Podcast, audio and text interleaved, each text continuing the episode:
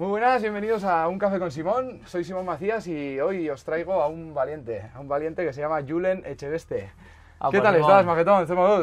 Pues muy bien, la verdad que, que a gusto, una, una tarde diferente, diferente, no, no me lo esperaba, no estaba en la agenda, pero pues mejor imposible, la verdad, ahora con ganas, con ganas de entrar. A gusto, ¿no? Ya entrando, entrando en entramos en materia ya todo sienta muchísimo mejor.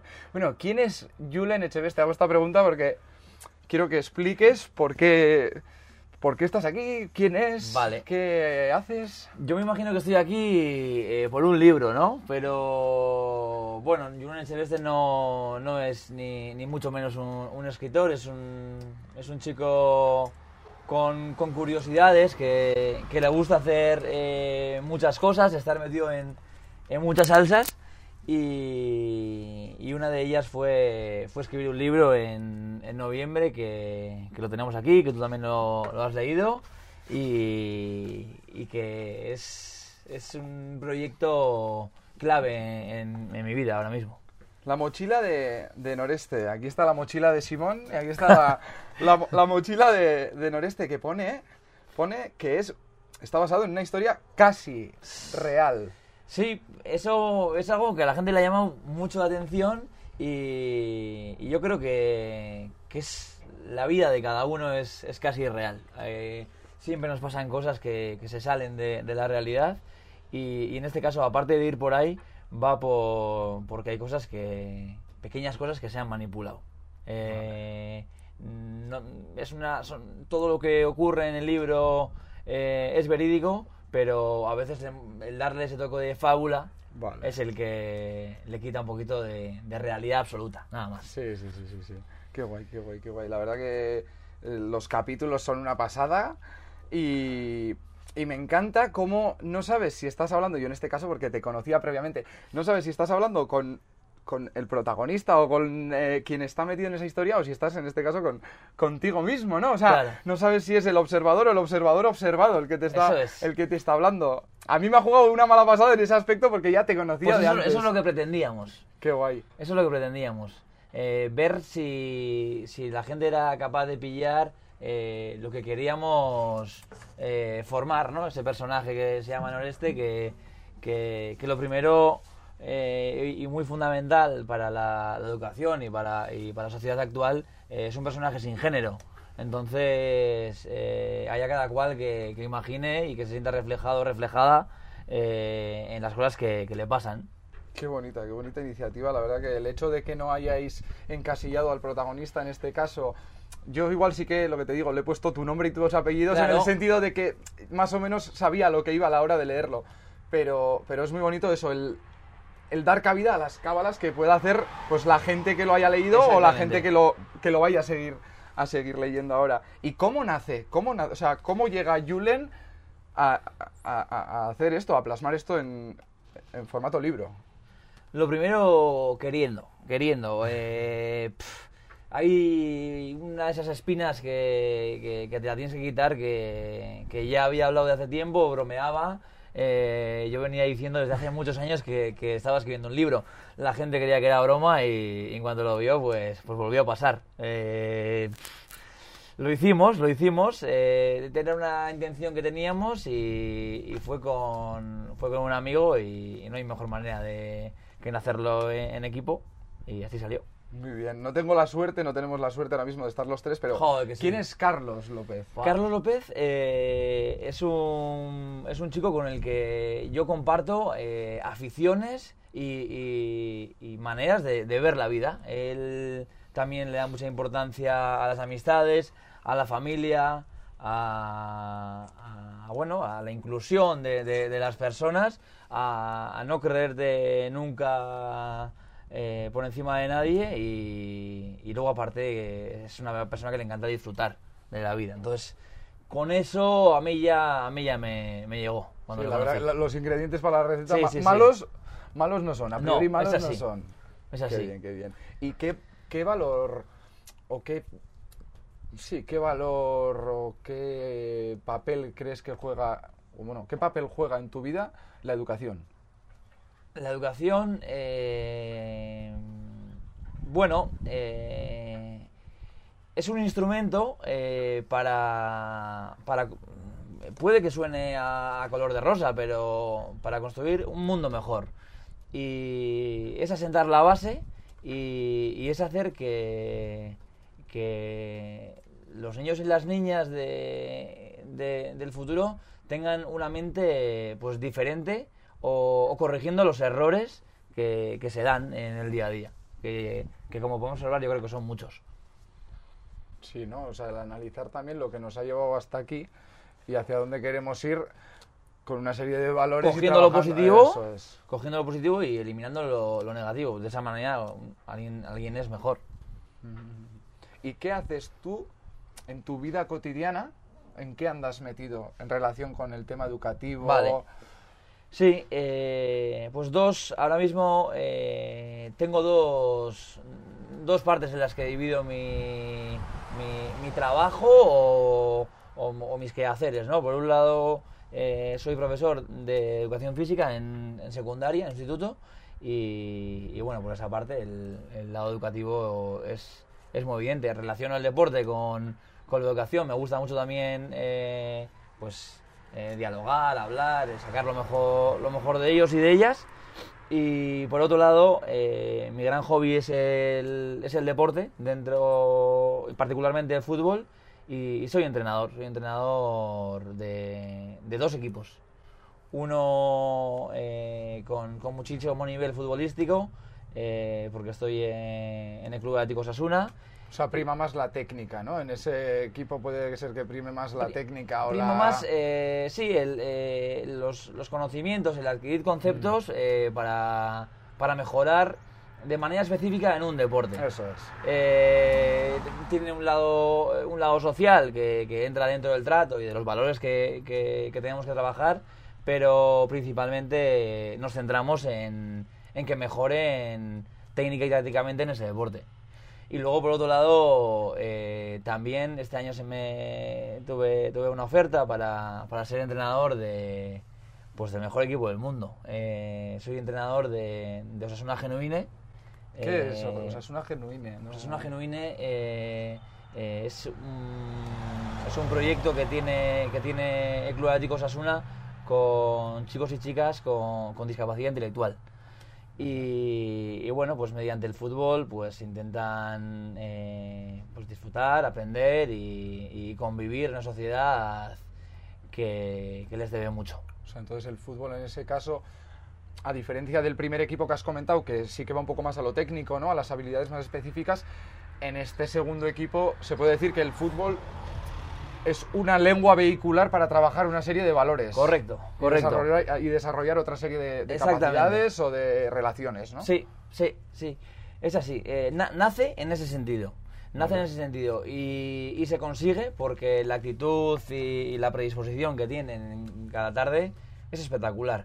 Pues una vez que se consigue eso, eh, mm, se da un pasito más. Y es que además eh, también eh, se trabaje futbolísticamente eh, lo que hacen. Porque eso, eso les llevará a, a que, a que su cabeza o sus conceptos, sus nuevos conceptos, eh, vayan en relación de, de- de lo aprendido, que es, al final, es ser, ser más completo. Sí, sí, sí. O sea, al final es llevar a la práctica, de manera Sí. consciente o inconsciente, una serie de, pues, lo que dices, ¿no? De conceptos, momentos, experiencias, Claro, claro. Y todo eso, pues formando un, un mix, pues es lo que se llevan. Y, y la verdad que, que vienen encantados. Y encantada, tenemos una chica también. Qué guay, Así qué que muy guay, qué bien. guay. Y volviendo un poco al, al tema del libro, a la mochila del noreste, una vez que has explicado un poco tu, ese contexto tuyo a nivel educativo, a nivel, digamos, deportista, ¿no? Un poco tus, Sí. tus aficiones, eh, la mochila del noreste tiene una serie de capítulos, ¿vale? Y me gustaría que hicieses una pequeña sinopsis de lo que se puede encontrar la gente a la hora de leerlo. Ya hemos comentado que es un personaje llamado Noreste que no tiene, no tiene género, pero que un, un aperitif. Vale. Pues lo que se puede encontrar la gente eh, es eh, algo que, que podríamos, y ya de lo de deberíamos no, no lo voy a decir yo, pero hacer todos. Eh, es una especie de, de resumen de, lo- de los viajes que hemos hecho, eh, en los cuales hemos aprendido, pues, pues de la gente y, y- nos llevamos y, y nos han hecho llegar hasta donde, hasta donde estamos. Personajes eh, del día a día que no nos los esperábamos y que, y que ha conseguido hacer mella a nosotros joder, creo que y queremos eh, transmitirlo o queremos eh, enseñarle a la gente lo que de que cada detalle se puede sacar una conclusión positiva. Vale. Sí, al final no dejan de ser experiencias propias de los dos autores que han escrito el libro, con ese punto de fábula, ese punto de imaginación, de fantasía, esas moralejas que sacas de cada, de cada una de las, de las aventuras que vive en este caso Noreste. Y luego me parece, me parece una pasada el hecho de que lo hayáis plasmado en un, en un libro. O sea, es que al final es como, no, Eh, la sociedad te ha vendido el. Tienes que escribir un libro, eh, el, el plantar el árbol, ¿no? Está bien. Eso Eh, es, eso es- Esa es una broma que, que- que me han venido diciendo porque, porque bueno, planteé un árbol en, planteé un árbol en abril y, y después me puse con el libro y, lo del tema dijo, pues hay que... También lo intento, yo lo intento.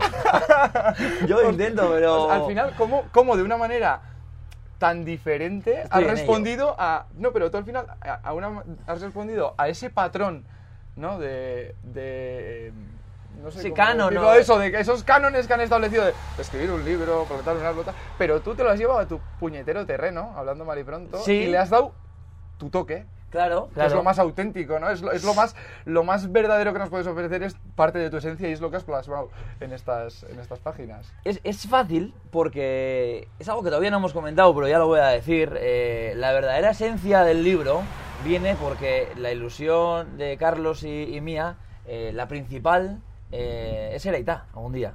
Vale. Esa es la principal. Yo, yo lo he querido siempre. eh, es, es mi mayor sueño. Tengo muchos, pero es mi mayor sueño. Y, y entonces lo que queríamos era, pues, todas estas historias que nos han ocurrido, Sí. que son un montón, eh, la- más de la mitad no se pueden contar, y, y queríamos eh, poder contar, o que no se nos olvidasen, o, dejarlo por escrito, para que algún día nuestros hijos digan, mira, pues las historias de mitad pues, son estas. Qué guay. Y entonces tenerlo ahí y ya está. Por eso mismo, era una- también una especie de, de escudo, ¿no? Decíamos, bueno, pues si a la gente no le gusta, pues por lo menos queda para nosotros, ¿no? Sí, sí, sí. O Que sea, era- no, deja- no deja de ser un- como un diario. es como si fuera pero- una especie de diario, pero pero abierto forma, al público, ¿no? dando una forma público. educativa. Y luego está muy bien porque la perspectiva en la que se puede entender este libro es muy variada. Ya hemos comentado las cábalas que deja entrever, Sí. depende de quién lo lea, pero sí que es cierto que es un libro que joder, el nivel de, de escritura que tiene, pero a su vez los contenidos tan potentes que trabaja, dan pie a que lo disfruten tanto niños como niñas, Claro. tanto adolescentes, tanto padres y madres, tanto chavales y chavalas de, de mediana edad, digamos. Otra de las cosas que he de comentar es que yo tuve la oportunidad de disfrutarlo en la cuarentena, pese a que parezca incongruente esto que acabo de decir, tuve la oportunidad de disfrutarlo en la cuarentena y digo disfrutarlo en la cuarentena precisamente porque me dio opción